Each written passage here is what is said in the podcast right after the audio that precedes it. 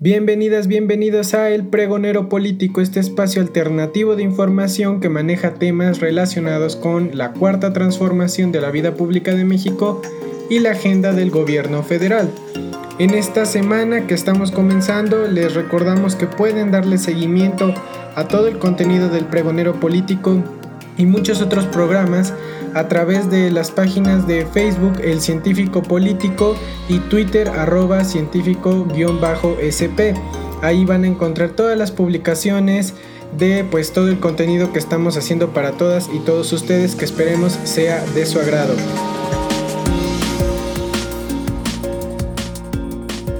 En esta semana hablaremos de la libertad de expresión en México en los tiempos de la 4T porque en las últimas semanas, en especial en los últimos días, ha habido pues personajes, ¿no? que se han quejado de que dicen que en México se atenta contra la libertad de expresión. Y es un tema bastante interesante dado que en México la lucha por el ejercicio pleno de las libertades y en general este, también la libertad de expresión, manifestación y asociación pues han costado bastante, bastante lucha, eh, sacrificios por cantidad de movimientos, de personajes. Entonces, bueno, vamos a analizar qué rayos es la libertad de expresión y eh, hagamos un recuento histórico, los invito rápidamente a que hablemos cómo ha sido precisamente la lucha por la conquista de la libertad de expresión en México y finalmente concluyamos con cómo está esta situación en estos nuevos tiempos que vive el país, en los tiempos de la 4T, que para bien o para mal son tiempos en donde hay muchos movimientos sociales, políticos, en donde la agenda, los medios y todo mundo está platicando, quiere aportar, quiere contrastar ideas, sin duda son tiempos interesantes. Digamos que la libertad de expresión es un principio que apoya la libertad de un individuo o una comunidad de articular sus opiniones e ideas sin temor a represalias, censura o sanción posterior. La libertad de palabra y expresión, por lo tanto, puede no ser reconocida como absoluta y las limitaciones comunes a la libertad de expresión se relacionan con difamación, calumnia, obscenidad, eh, incitación al odio, ¿no? Palabras de combate, información clasificada o violación de derechos de autor. ¿A qué queremos llegar con esto? Es cierto que la libertad de expresión es el ejercicio de las opiniones sin temor a la censura. Pero una cosa es expresar tus opiniones en los medios de comunicación y otra cosa muy diferente es la difamación, la calumnia y la mentira a la que muchos de los personajes del famoso círculo rojo político que trabajan en la prensa escrita, en las televisoras y en algunas redes sociales, pues se utilizan constantemente y cuando se les eh, contrasta sus ideas se amparan en la libertad de expresión. Pero bueno, continuemos con el tema y al final esto es una reflexión que usted hará, ¿no? Ese es un trabajo, aquí ponemos una opinión, pero bueno, al final usted decidirá. Este derecho eh, comprende la libertad de buscar, recibir y difundir información e ideas, ya sea oralmente o por escrito, a través de las nuevas tecnologías de la información. No puede estar sujeto a censura previa, sino a responsabilidades ulteriores expresamente fijadas por la ley. Y ahora que mencionamos la ley, hay que decir que en México la libertad de expresión está garantizada en los artículos 6 y 7 de la Constitución. El artículo 6 señala que la manifestación de las ideas no será objeto de ninguna inquisición judicial o administrativa, sino en el caso de que ataque a la moral, la vida privada o los derechos de tercero, provoque algún delito o perturbe el orden público. El derecho de réplica será ejercido en los términos dispuestos por la ley. Bastante interesante esta cuestión del derecho de réplica, que es la petición que se pide, por ejemplo, en los medios de comunicación cuando se habla de tal o cual personaje o de alguna situación, pues generalmente eh, los que son aludidos tienen el derecho a replicar, ¿no? En los mismos espacios y en las mismas condiciones en las que se habló en un principio en los medios de comunicación. Mientras que el artículo 7 dice que es inviolable la libertad de difundir opiniones, información e ideas a través de cualquier medio. Para poder ejercer la libertad de la libre manifestación de las ideas, se puede hacer con ayuda de los medios de comunicación y de información. como ya lo dijimos, la prensa escrita, la radio, la televisión, las plataformas digitales y las redes sociales. Pero esto no siempre ha sido así de sencillo, así de claro de poder hacerlo como hoy. Cualquiera que tenga acceso a herramientas digitales puede grabar un video, crear una imagen, grabar un audio, publicarlo y compartirlo con la comunidad. Bueno, esto, esto es algo nuevo y gracias a los nuevos tiempos y las tecnologías. Eh, pero hagamos un recuento de la libertad de expresión en México. Hay que recordar, por ejemplo, que durante la colonia, a pesar de que ya existía la imprenta, ¿no? Hay que recordar que México fue el primer, eh, o la Nueva España en la colonia, el primer territorio del continente en contar con una imprenta, pero bueno, los libros que se publicaban estaban este, bastante restringidos y bastante controlados por la institución eclesiástica que pues rechazaba la publicación de ciertos escritos, ¿no? Principalmente, por ejemplo, los de la Ilustración. Eh, pero ya en el periodo de independencia y en las primeras épocas eh, de ya del país, hay que recordar que la primera mitad del siglo XIX estuvo en manos de eh, pues los grupos conservadores, los grupos tradicionales de México, y hay que recordar las anécdotas pues por ejemplo cuando Lucas Alamán, que es el padre ideológico del conservadurismo y uno de los historiadores más importantes del siglo XIX en México, pues decía, ¿no? Como le decía Santana, que no se preocupara, que regresara, que gobernara a México, pues ya que los, grupos conservadores controlaban la prensa nacional tanto de las imprentas de la Ciudad de México como de las mayores imprentas de las provincias de pues las grandes ciudades, ¿no? Como Puebla, Veracruz, Guadalajara, eran controladas por los grupos de poder y al tener controladas las editoriales, pues controlaban la opinión general, como se le decía en aquella época, lo que hoy conocemos como la opinión pública, ya que pues los medios presentaban una, una realidad que posiblemente era ajena a la verdadera realidad, pero bueno, la sociedad que, accedía a la prensa, pues se, llevaba esa, esa finta, ¿no? esa perspectiva de, la situación del país y eso permitió a, Antonio López de Santana regresar de su exilio eh, la última vez que fue presidente, donde ya se nombra Alteza Serenísima y ya se vuelve dictador. Y comienza el periodo de reforma, que es donde, bueno, la revolución liberal, ¿no? recuerden el plan de Ayutla, y este, se expulsa a Santana y comienza eh, la, cuestión de las reformas, la constitución de 1857 y ahí comenzamos con la época precisamente liberal, de reforma, de apertura pura a todos los medios. Hay que decir que en la capital eh, se vio nacer en 1868 la revista Universal, El Recopilador, este, bastantes, bastantes, eh, pues medios, ¿no? El Corre de México, redactado por los liberales Guillermo Prieto, Ignacio Ramírez el Nigromante e Ignacio Manuel Altamirano. La Guirnalda, eh, también Semanario y La Vida en México, en Veracruz, aparecieron en ese mismo año El Observador y El Pensamiento de Veracruz, de Justo Sierra y Manuel Díaz Mirón. En la época de Juárez y Sebastián Lerdo de Tejada, pues es un periodo en donde hay auténticas libertades, en donde los los periodistas son bastante críticos. Eh, ya hay que decir que estamos hablando de personajes liberales, como ya los mencionamos, eh, bastante objetivos, eh, de buena redacción, que lo que buscaban era transformar a través de las letras el pensamiento cultural y racional de la sociedad mexicana de aquella época, que la verdad logró un gran impulso, fue muy muy importante el periodismo en aquella época libre, auténticamente libre del poder eh, bastante interesante, ¿no? Los medios de esa época. Pero termina en la época porfirista, Recuerden que cuando termina Lerdo de Tejada, comienza ya la época en que Porfirio Díaz ocupa por primera vez la presidencia, después su compadre Manuel González, pero ya finalmente Porfirio Díaz se queda hasta 1911 en la presidencia de la República y en esta época se aplica la famosa ley Mordaza, ¿no? No sé si la recuerden, pero vamos a abordarla.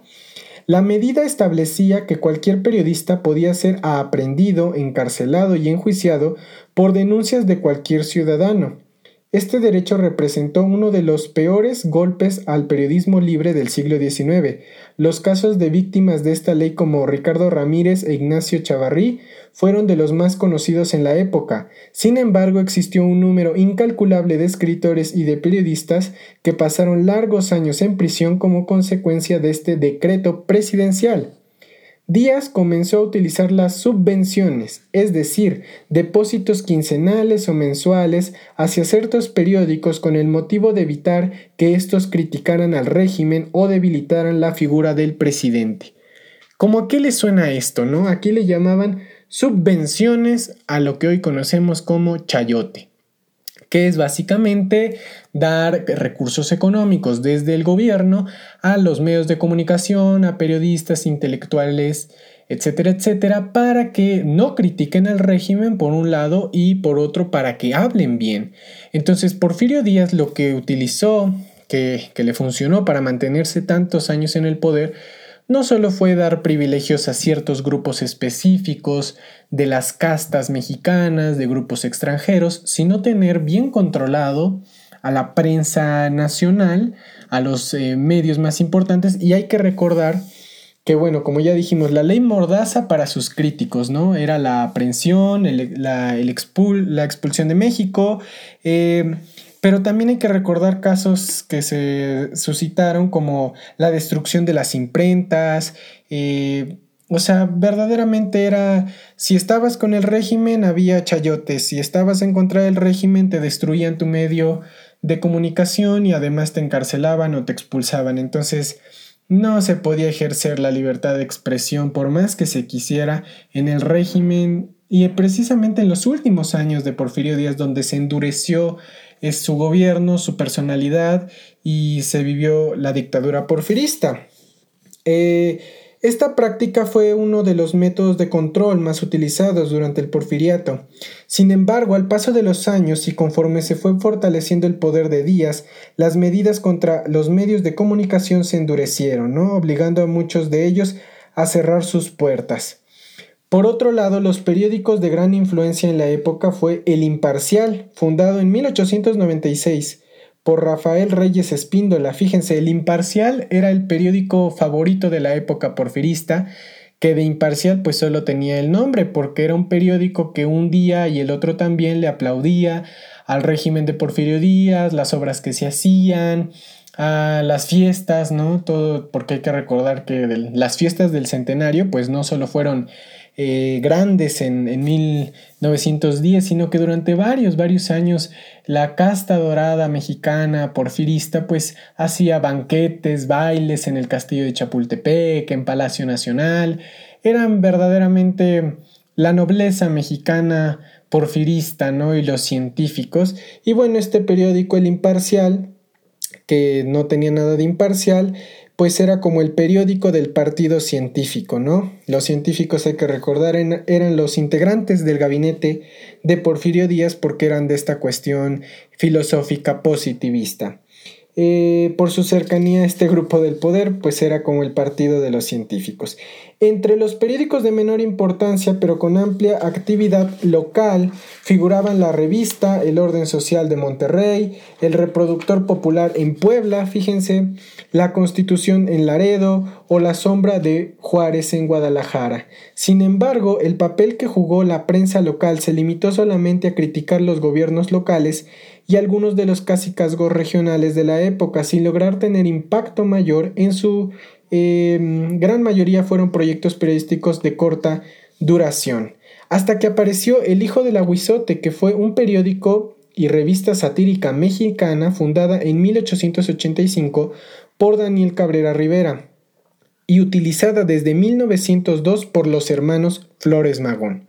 Fíjense, El Hijo del Aguizote que como decimos en, desde 1902 comenzó a ser eh, pues producida y editada por Jesús, Ricardo y Enrique Flores Magón, fue el espacio más crítico ah, en los últimos años de Porfirio Díaz, porque hay que recordar que de ahí vienen las caricaturas, las sátiras, a los personajes, a las acciones, a las cuestiones políticas, a la desigualdad social y económica de la época, Entonces, pues eso le costó y hay que recordar varias veces la prisión a los hermanos Flores Magón, el exilio. Eh, entonces, también, también fue muy, muy difícil ejercer la libertad de expresión en aquella época. Y bueno, ya son los últimos años de Díaz, comienza la Revolución Mexicana el 20 de noviembre de 1910 y triunfantemente ya el gobierno de Madero restituye toda la libertad de expresión. Y hay que recordar que el tiempo que gobernó Madero, antes del golpe de Estado de Victoriano Huerta y del embajador norteamericano, eh, fue un tiempo donde se ejerció demasiada la libertad. ¿En qué sentido? En que muchos de los medios porfiristas que habían perdido sus privilegios, que habían perdido su chayote o las subvenciones, como ellos les llamaban, eh, pues criticaban al presidente Madero de cuestiones muy, muy injustas y legítimas muchas veces, lo caricaturizaban con vestido de mujer, eh, bueno, además estamos hablando de una época bastante, bastante machista, hay que recordar. Entonces al presidente se le hacía ¿no? la burla del vestido con, de mujer, como que no podía gobernar, no sabía cómo hacerlo. Y el presidente Madero eh, nunca canceló eh, algún medio de, comunicación, algún medio de la prensa. Al contrario, él, él, creía que eran tiempos en donde todos podrían ejercer de manera plural su libertad de expresión Desgraciadamente, bueno, ya sabemos que terminó en el golpe y dictadura de Victoriano Huerta, pero fue un momento en donde se pudo ejercer la libertad porque hay que decirlo, pues sí, desde la punta de la cúspide del poder del Estado mexicano, la presidencia de la República, no es que se permita ejercer, es que se respeta la Constitución y los artículos eh, que toda la vida han estado, bueno, en el momento de Madero no existía la Constitución de 1917, aún estaba la de 1857, pero era una constitución liberal, una constitución que pedía y ejercía las libertades de expresión, manifestación y asociación que respetó el presidente Madero.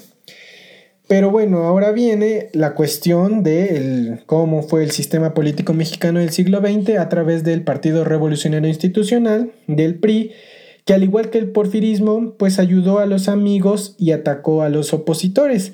Y fue en esa época, hay que decir, en los años 60, hasta donde pudimos eh, investigar, eh, que proviene el término chayote, la expresión hace referencia al soborno que puede recibir un periodista a cambio de hablar positivamente sobre un político, la personalidad o una institución importante.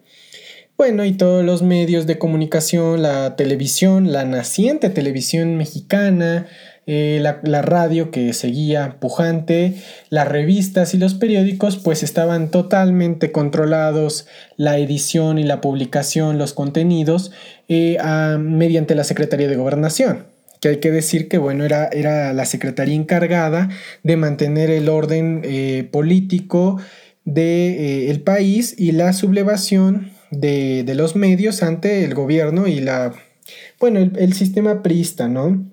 Y como ejemplo se tiene, y hay que recordar, pues el 2 de octubre ¿no? de 1968, en donde los medios eh, no quisieron y no pudieron publicar.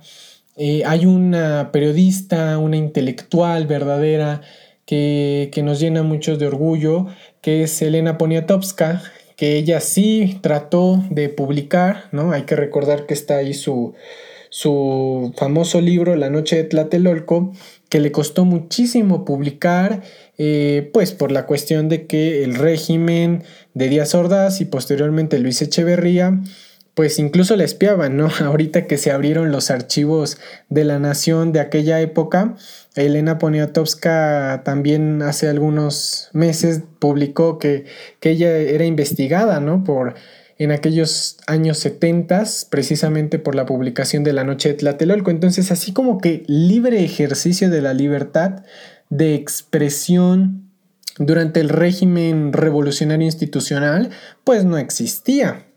Eh, pero, eh, como les decía, tanto con Porfirio Díaz en el siglo XX y antes de los años 80, el gobierno controló a los medios de información y de esta manera la conciencia de los periodistas eh, pues informaban así, ¿no? A la sociedad, atacaban a sus enemigos y beneficiaban a sus aliados.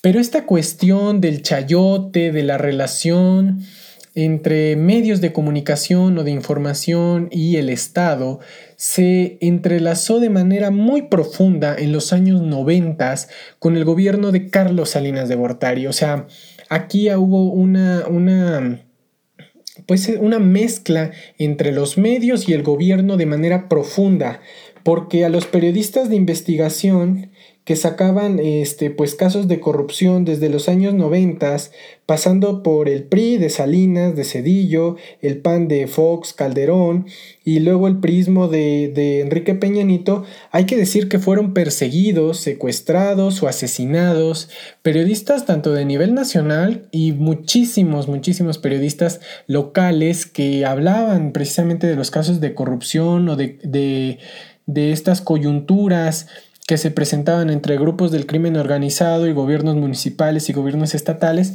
pues hubo una persecución total, ¿no?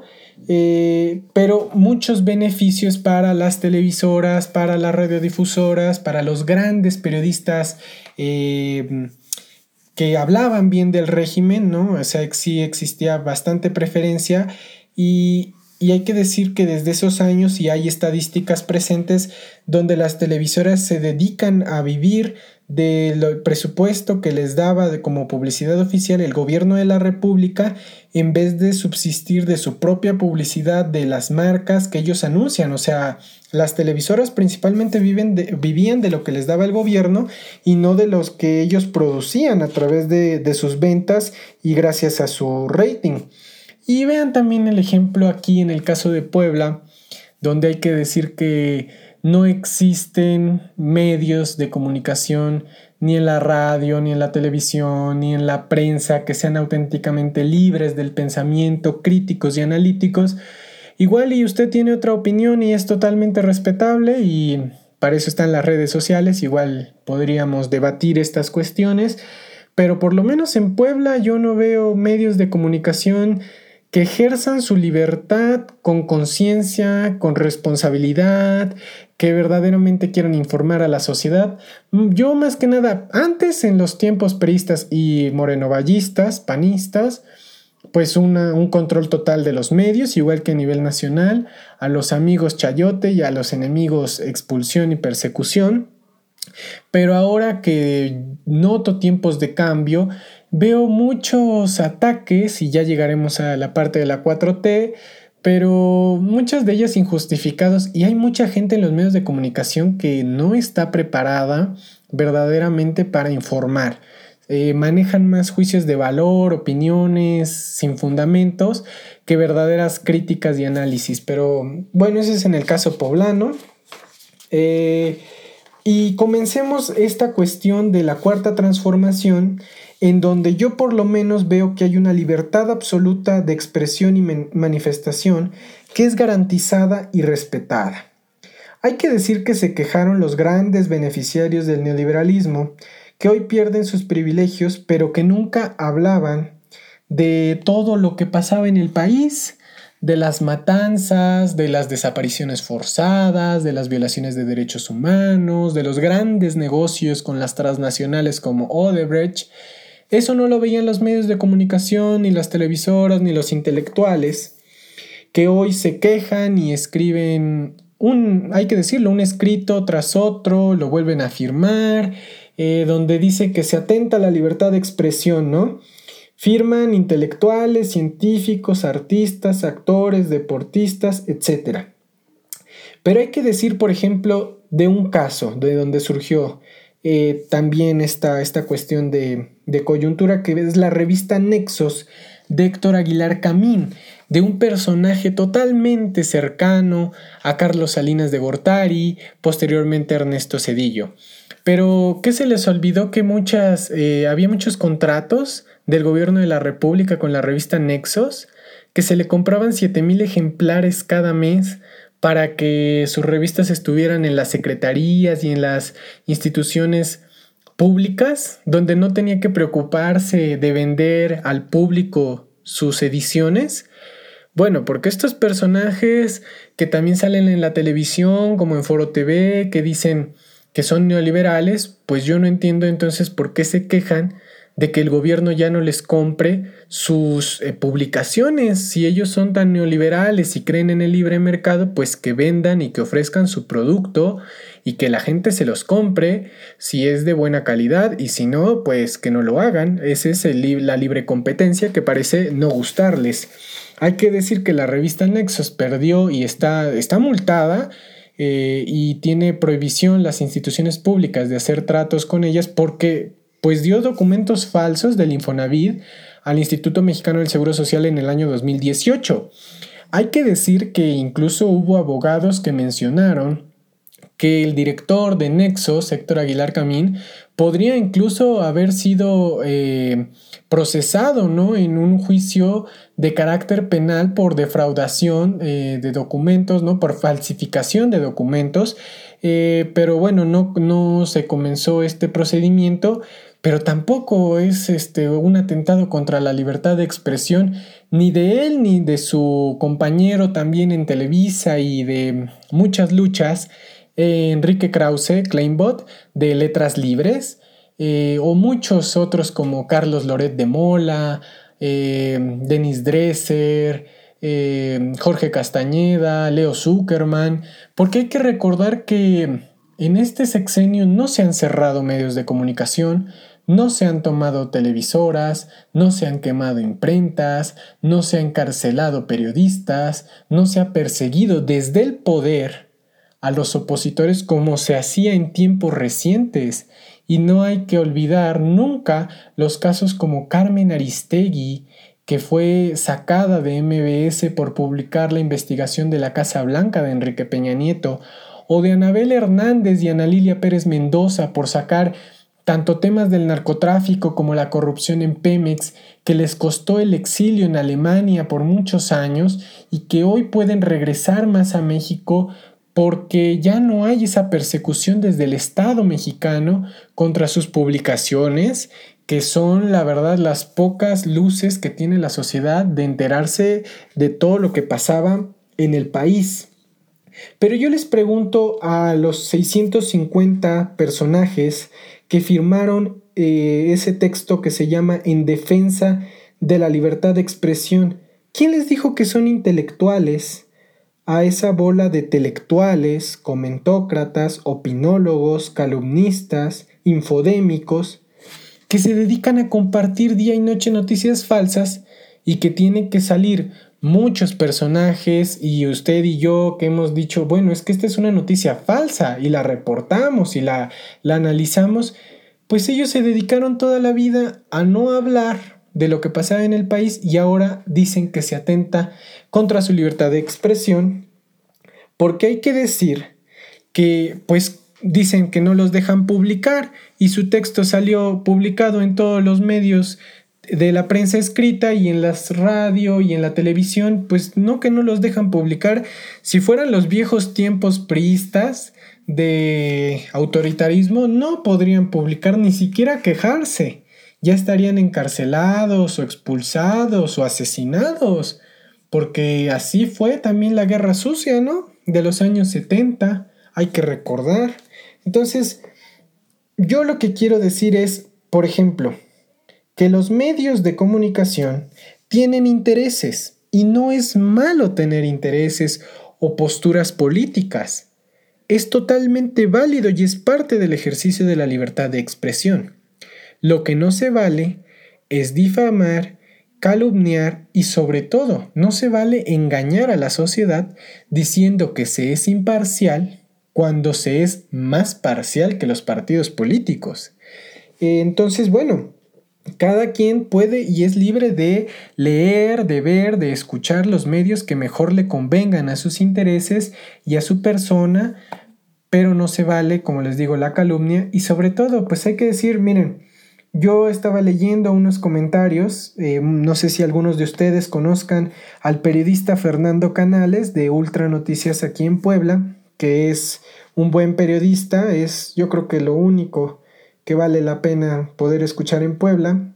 eh, donde él publicó que el de New York Times eh, cumplió un aniversario más hace dos semanas y una persona comentó Qué lástima que ese prestigiado medio sea, eh, sea, criticado día y noche por el presidente de la República. Y aquí yo me, puse a pensar tanto en, el New York Times y en el periódico El País de España, que publican mucho ¿no? de, de la situación en México. Pero hay que decir una cosa, no porque lo publique el New York Times o el periódico El País, es verdad absoluta. Los medios de comunicación locales, nacionales, internacionales, escritos o digitales, sea del tamaño que sea, deben tratar de ser lo más riguroso posibles y sobre todo de ganarse la confianza de las audiencias todos los días, respaldando su información, siendo críticos y analíticos, sobre todo siendo plurales, ¿sí? Y tratar de no compartir fake news, como lo hacen a veces los medios, porque yo les voy a poner un ejemplo para ir cerrando. El periódico El País, que se ha dedicado a publicar y criticar lo que pasa en México, que le gusta mucho hablar, dice poco o nada de la situación del anterior monarca español Juan Carlos I de Borbón y de los casos de corrupción de los que se le acusa, de eso no hablan en España, de eso no les interesa hablar, pues cómo si les ayudó ese antiguo monarca a conseguir muchas de las empresas españolas transnacionales como Iberdrola, grandes contratos en México, por lo menos durante el sexenio de Felipe Calderón. Eso no lo publica el periódico El País, ni le interesa decirlo. Entonces, ¿Por qué no? ¿Por qué tanto miedo a hablar de eso? ¿Qué es lo que pasa? Que, por ejemplo, a muchos no les gusta el ejercicio de las conferencias matutinas del presidente, las famosas mañaneras, pero hay que reconocer que su propuesta de comunicación social es innovadora, hay que decirlo, no la inventó en esta administración, el presidente desde que fue jefe de gobierno aplica las conferencias matutinas eh, mantiene la agenda nacional, pero sobre todo es un espacio en donde el gobierno puede comunicarse, así como los demás medios pueden comunicar las opiniones eh, que existan y no se debe censurar ni prohibir al presidente su espacio ni a los demás periodistas tengan la postura que tengan. Se debe de respetar siempre a todos y lo más importante es el debate, el enriquecer, el contrastar posturas, ¿no? Más que callar voces, que es lo que muchos de los intelectuales que firman eh, este tipo de comunicados quieren, que el presidente se censure él mismo, que no pueda hablar, que no pueda comunicar y de esta manera ellos retomar el control de la opinión pública, porque esa es ha sido la plana de los medios de comunicación desde la época de Salinas, como ya lo vimos. Pero bueno, eh, es parte ¿no? de los nuevos tiempos donde todos ejerzamos la libertad. Hay que decir que en este espacio el pregonero político somos amigos de la verdad y no buscamos ser políticamente correctos, sino políticamente coherentes. Y por tanto tenemos que tratar de ser lo más objetivos posibles. Hay críticos y los apoya eh, mucho la cuestión de las empresas, eh, las antiguas élites, ¿no? Y, hay otras posturas diferentes. Todas merecen el espacio y al final del día, eh, mientras se respeten los derechos de las audiencias y el libre ejercicio de la libertad de expresión, vean y reflexionen, compañeras, compañeros, que para bien o para mal hay muchos cambios, que la gente está pudiendo ejercer su libertad, puede grabarse, puede subir una imagen, puede subir un audio, puede expresar su opinión y no debe tener miedo nunca a las represalias ni a la censura. Tanto la libertad de expresión y de manifestación como hoy muchos grupos opositores y de apoyo al gobierno de la Cuarta Transformación lo hacen, deben, se están en su derecho. Es muy sano tener una sociedad plural. Quizá nos dé miedo porque nunca lo hemos vivido, porque estuvimos sometidos siglos en un sistema autoritario, en un sistema en donde se nos dictaba qué valores deberíamos de tener. pero hoy hay movimientos como los colectivos feministas, movimientos como los colectivos de derechos humanos, movimientos como la comunidad LGBTTIQ, movimientos de intelectuales liberales, movimientos de personajes socialistas, y todos son válidos, todos deben ser escuchados, todos merecen un espacio para poder ejercer, vivir tranquilos con felicidad y bienestar.